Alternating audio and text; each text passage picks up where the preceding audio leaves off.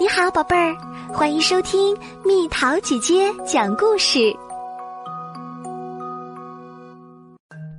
伊索寓言》：狐狸和葡萄。森林里住着一只狐狸。有一天，狐狸来到了一片大草原上，发现了一棵葡萄树。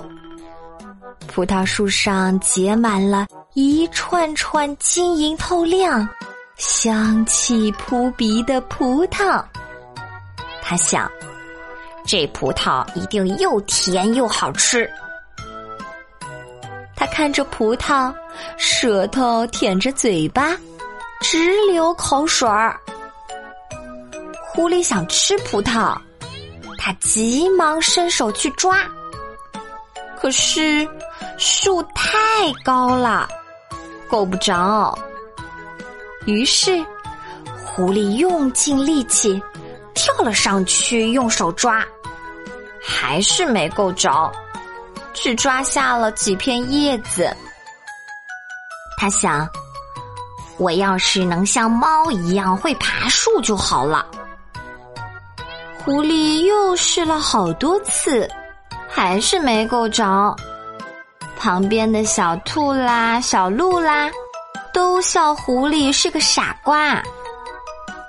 狐狸累得汗流浃背，喘着粗气儿说：“这葡萄还没熟，一定很酸，哎，一定是不好吃的。”说着，他垂头丧气的回家了。他边走边回头看一眼他心爱的葡萄。心里是酸酸的，他边走边自己安慰自己说：“这葡萄没有熟，肯定是酸的。”正要摘葡萄的孔雀说：“既然是酸的，那就不吃啦。”孔雀又告诉了准备摘葡萄的长颈鹿，长颈鹿也没有摘。长颈鹿告诉了树上的猴子。猴子说：“我才不信呢！